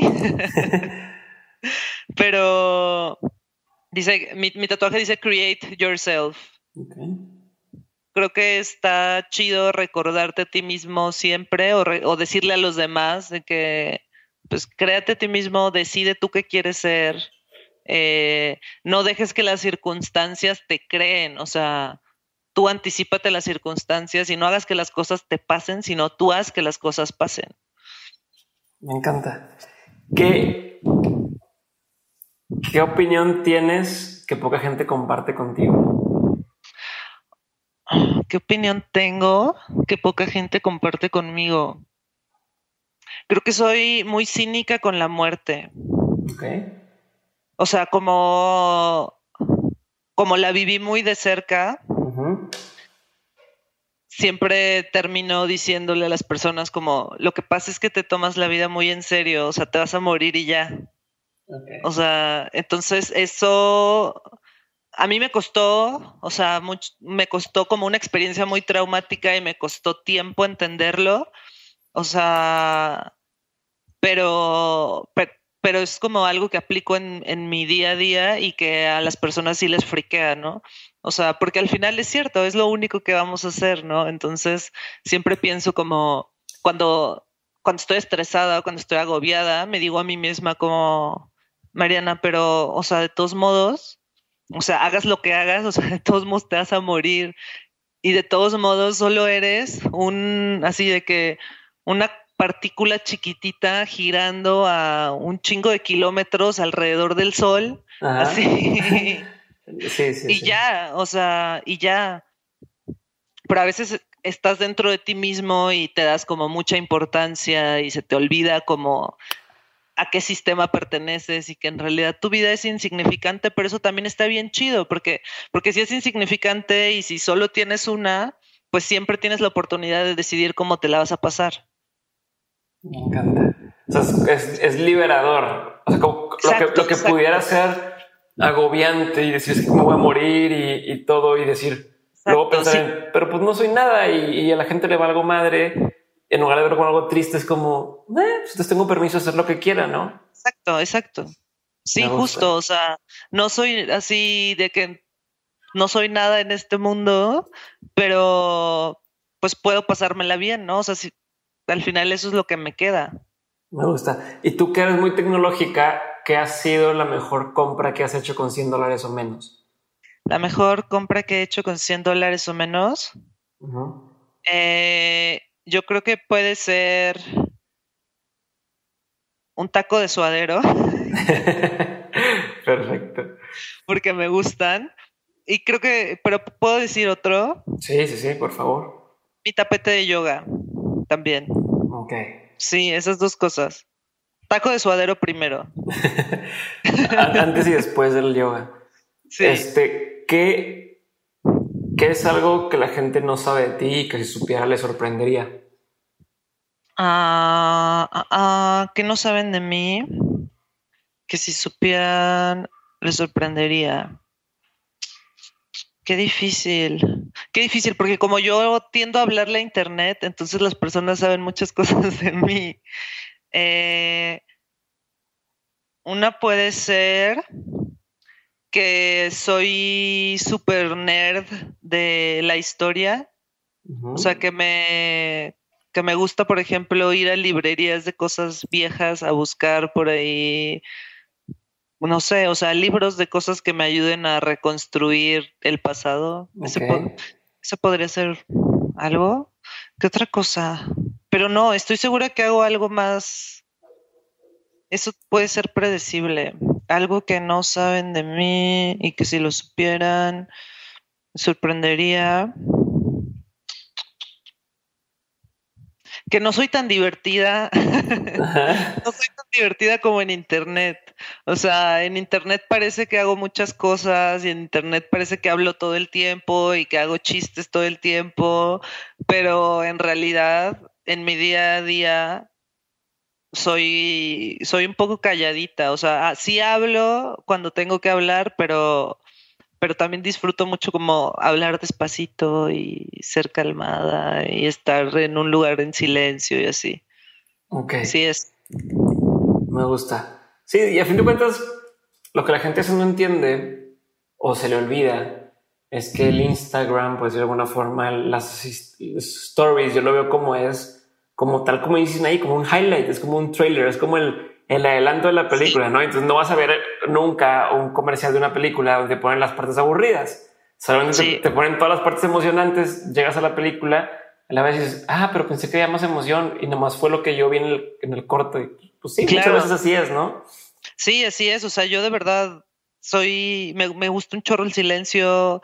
Eh, a veces las personas que tratan conmigo todos los días es como, ¿me puedes hablar más fuerte? Porque tiendo a no hablar tan fuerte o siento que en Internet me veo mucho más segura de mí misma de lo que soy en mi vida cotidiana, ¿no?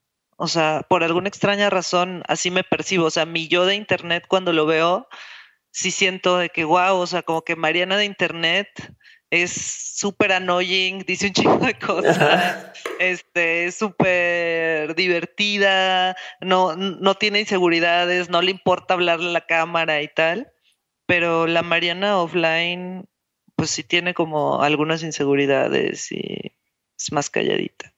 Chingón, gracias por, compartir esa vulnerabilidad. Eh, ya que se acabamos, te lo prometo, ¿qué es, ¿qué es algo que te da mucha curiosidad hoy? A ver, no hoy, hoy, pero recientemente. Me da mucha curiosidad qué le da curiosidad a la gente. Ok. O sea, literalmente mis clases, por ejemplo, empiezan con esa, con esa pregunta. Siempre le pregunto a mis alumnos, ¿qué te dio curiosidad esta semana? Entonces, eso es algo, me da mucha curiosidad. Soy bien chismosa, soy súper chismosa. O sea, soy esa persona que cuando está viendo que alguien hace algo peculiar en la calle, le pregunta por qué o qué hace o así. Me da, me gusta platicar con extraños eh, y disfruto mucho, disfruto mucho de saber qué cosas le dan curiosidad a los demás porque también es una forma de aprender, ¿no? O sea, con mis compas, por ejemplo, tenemos un círculo de lectura, eh, ahorita acaban de hacer como un grupo de Slack. Entonces me gusta estar como ahí escarbando, como qué cosas están leyendo, qué cosas les dan curiosidad. Entonces sí. Chingón. Me, da curiosidad. Me gusta. Y te voy a robar eso y sé que mañana voy a preguntar en Instagram a la raza que le da curiosidad. A ver qué me dice. Sí, sí, Está chido. ¿Tienes una rutina diaria? ¿Alguna rutina que hagas todos los días que digas no me voy a dormir o no voy a hasta que no haga esto? Sí, me encantan las rutinas. como que las rutinas me dan paz mental. Entonces, sí, o sea, mi rutina de las mañanas. No, puedo interrumpir, de veces que me encanta interrumpirte, pero justo eso que dices es lo que me pasa a mí. Me dicen, oye, ¿por qué tienes una rutina y por qué tanta rigidez? Y la madre, y les digo, es que es al revés.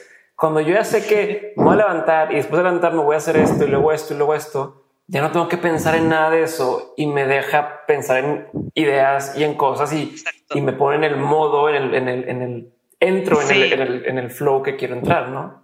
Sí, exacto, totalmente, así estoy totalmente de acuerdo contigo y yo creo que nos ven, todo el tiempo nos venden o MTV nos vendió a nosotros de que, güey, guácala la rutina, la rutina es de los papás y es de los viejos y no está cool. Y si es creativo, si es creativo tienes que ser desmadre a fuerza. Viaja a todos lados, no tengas un lugar fijo, no hagas esto, no hagas esto, no hagas esto pero en realidad las rutinas te dan mucha paz. Yo tengo varias, o sea, mi rutina, una de mis rutinas es vestirme de negro todos los días. O sea, como que me una vez alguien me hizo el inception de que los diseñadores se visten de negro, entonces dije, wow, pues es un color que me gusta, me veo bien, es fácil, entonces He comprado los mismos pantalones de Benetton cuatro veces. Ah, yo sí tengo. Eh, Mis Levi's, ya más bien, ni siquiera voy a la tienda, ya más pido, ellas me están gastando otros. Exacto, exacto. Hago eso. O si mi ropa negra se despinta, la pinto toda junta. para que todo ah, esté del mismo es un buen tip. sí, entonces esa es una, me visto de negro. Otra es, eh, todos los días me levanto, eh, me, me arreglo para ir a trabajar este, le digo a mi mamá que mamá ya me voy a trabajar porque tiene poco que vivimos juntas. Eh, y salgo, camino al café al que siempre voy porque está de camino a mi trabajo, me siento en ese café, agarro un libro, leo 15 páginas, más o menos, o sea, a veces poquitas menos, a veces más. Generalmente me gusta terminar como los capítulos o terminar las ideas, pero más o menos eso leo.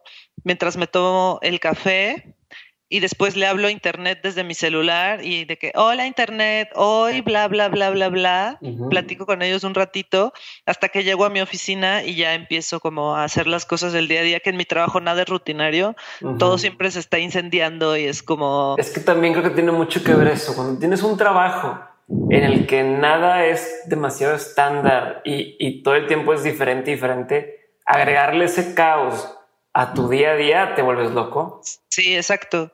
Y después da la hora de la comida, camino de regreso a mi casa y siempre que camino de regreso a mi casa, le hablo a alguno, por ejemplo, hoy le hablé a un amigo que, le hablo, hablo, con él al menos dos veces a la semana porque estamos haciendo como un proyecto de plásticos juntos o le hablo a, a alguien con el que no he hablado y tengo ganas de hacerlo, pero trato de no relacionarlo como con trabajo, sino hacer una llamada a alguien. Conectar con alguien. Conectar con alguien.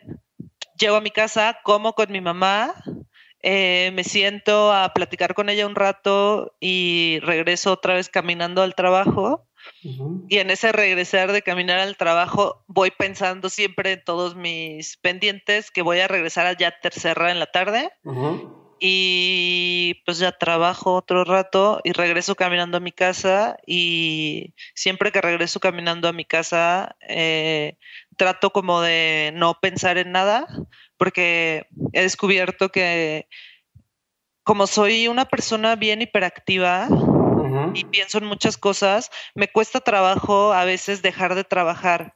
Entonces lo que hago ahora es ese camino de regreso lo hago súper mindful y voy viendo los árboles o voy escuchando de que música, pero una canción que me tranquilice, contando las líneas que hay en la banqueta, o sea, intento meditar, o sea, caminar meditando para salir como del mood trabajo y ya poder dormir tranquila, porque si no... No te pagas, no, pagas el cerebro. Me pasa lo mismo. Yo tuve que aprender a la fuerza. Yo me yo padezco de migrañas de toda la vida y me di cuenta que mucho tiene que ver también con eso. Todo el tiempo estoy dándole vueltas, dándole vueltas, dándole vueltas a las cosas y aprendí a tener que, o sea, la meditación y es 10 minutos, 10 minutos de desconectarte y de no estar pensando en el trabajo. O sea, que dicen meditar es no pensar. No, sí piensas, pero sí. más bien es, oye. Pero te haces consciente de que piensas. Exacto, ya una preocupación. Bueno, trato de regresar y luego otra vez te quieres ir con una preocupación y trato de regresar y eso te ayuda bien, cabrón, que la gente lo subestime. Yo siempre me digo a mí misma cuando estoy meditando de que, Mariana, otra vez estás pensando en algo, regresa y ya regreso, ¿no? Y lo detecto otra vez y de que Mariana regresa porque acuérdate que después de esta caminata súper meditativa te vas a sentir bien, o sea, piensa de que en el final. Exacto. Entonces, sí. Me gusta. Me queda una pregunta más, es la última de todas, pero antes de preguntar eso quiero saber eh, qué proyectos siguen, así brevemente, qué proyectos siguen para, para ti, Mariana este, dónde te puede contactar la gente, cómo se puede enterar de, todo lo que estás haciendo. Ok, ¿qué, proyectos siguen para mí? Eh, tengo un proyecto que tiene que ver con el plástico, pero no greenwashing, sino reflexionar acerca de, eh, de, que el plástico es un material increíble y que deberíamos de usarlo para muchas cosas porque es un material súper chingón. Eh, se llama Permateri, lo pueden seguir en, en, Instagram, así Instagram diagonal Permateri, per de para siempre y materi de materia, Permateri. Eh, sigue, pues sigo yo trabajo en GooseChat, que somos una empresa que diseñamos robots que hablan con las personas. Este, entonces, pues me sigue seguir creciendo aquí y seguir diseñando más, más bots. Como el de Cinepolis, ¿no? Es el que mucha gente conoce. Está el de Cinepolis, hay uno de Cajeta Coronado, Best Day, este, hay varios. Entonces, pues seguir como descifrando cómo le vamos a hacer para adoptar adaptarnos a las personas y poder platicar con ellos de una forma más chida. Ese es mi gran reto actual. Y sigue. Hace poquito pues diste un tip en una plática, un tip insider de uno de los bots. Creo que fue el de Cajeta Coronado, no sé de qué. Si me preguntan esto, les va a contestar algo, ¿no? O no, no, no, no te acuerdas. Siento que algo mencionaste. Sí, pero no, no sé si lo pueda decir tan pasivamente. Mejor vamos a, mejor vamos a hacer esto interactúen con el bot y descúbranlo y mándenme un mensaje. Chingón, me gusta. Sí, me gusta, mejor, voy a dejar la pista, o sea, le pueden decir palabras al bot de Coronado y les puede contestar cosas peculiares. Entonces, díganme, encuentren qué le tienen que decir. Me gusta. Y pues ya, trabajar en side projects que vayan saliendo. O sea, quiero seguir haciendo diseño especulativo, eh, diseño conceptual, fabricar cosas que no tengan sentido, que aún no se puedan hacer, o sea, seguir explorando como esos casos eh, peculiares, extraños, que alimentan mi creatividad. Y y ya tal vez ir de vacaciones. Deberías. este, no está de más. Eh, ¿Cómo te siguen en redes? ¿Cómo te encuentran? Ah, para encontrarme estoy en Instagram con el username Marian Pedrosa con Z. Me llamo Mariana, pero long story short, antes me decían Marian y luego ya nunca cambié mi username, pero ajá, Marian Pedrosa. Este, luego la gente me se acerca a mí y me dicen hola internet, está bien chistoso. ok puede ser que igual y ya me hayan visto. Me pasa seguido de que, ay, yo, yo ya te conocía. Sí. Este, y en mi Medium, medium.com, diagonal, arroba Marian Pedrosa, ahí escribo cosas que se me ocurren. También en, me pueden leer en una publicación independiente de diseño que se llama Emerge, este, que te voy a dejar una sorpresa respecto a eso. Y creo que ya en Instagram es donde soy más activa. Me gusta. Ahora sí, este, digo, ya la sorpresa ahorita al final van a enterarse de qué es. Em, la última pregunta que le hago a todos es con la que quiero cerrar. Okay. Es lo siguiente. Si vuelves a, toda tu experiencia, a todo lo que has vivido, a, todo lo que te ha tocado en los proyectos en los que has colaborado y demás, eh, has aprendido cosas, ¿no? ¿cuáles son tres aprendizajes, tres cosas que hayas aprendido en todo, en todo este proceso de ti o de tus compañeros y que dices, no quiero que se me olviden nunca? O sea, no quiero que se me olviden estas tres aprendizajes que tengo. nunca quiero que se me olvide que hay que encontrar un clan, encontrar un grupo y ayudarlos a construir. O sea, creo que me gusta construir sobre lo que ya otros construyeron. O sea, eso es algo bien importante que he aprendido. No puedes solo y, y está bien chido encontrar un crew con, con el cual puedas construir algo. Y si ese crew puede encontrar otro crew que ya construyó algo y crea algo más grande, pues mucho más chido. Eso es una. Otra es que todo se puede curar creando. O sea, realmente, y creando no, no nada más diseñando, o sea, sino creando cosas que te gusten, creando, no sé, chilaquiles, creando una canción, creando un dibujo, creando un jardín hermoso lleno de plantas, ¿no? O sea, todas las cosas que, que te pesan, que te duelen, que te dan miedo, se pueden empezar a enfrentar y se pueden curar creando cosas. Y por último,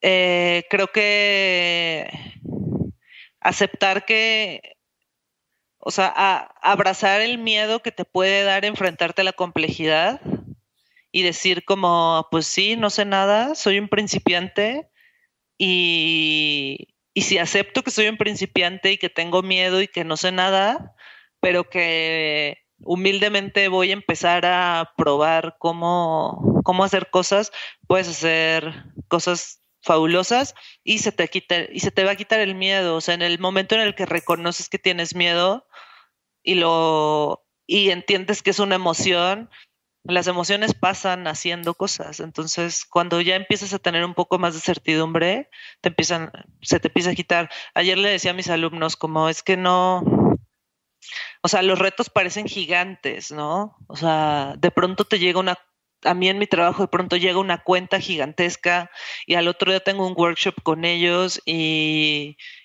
y yo me siento súper pequeña y me siento incapaz, pero trato de decirme a mí misma como Mariana, o sea, algo te va a salir, o sea, tú puedes hacerlo, ten en cuenta el tamaño del reto, pero ve, ve paso a pasito y, y vas a poder afrontarlo, ¿no? O sea, primero da un paso para atrás, analiza la situación y da pasos chiquitos.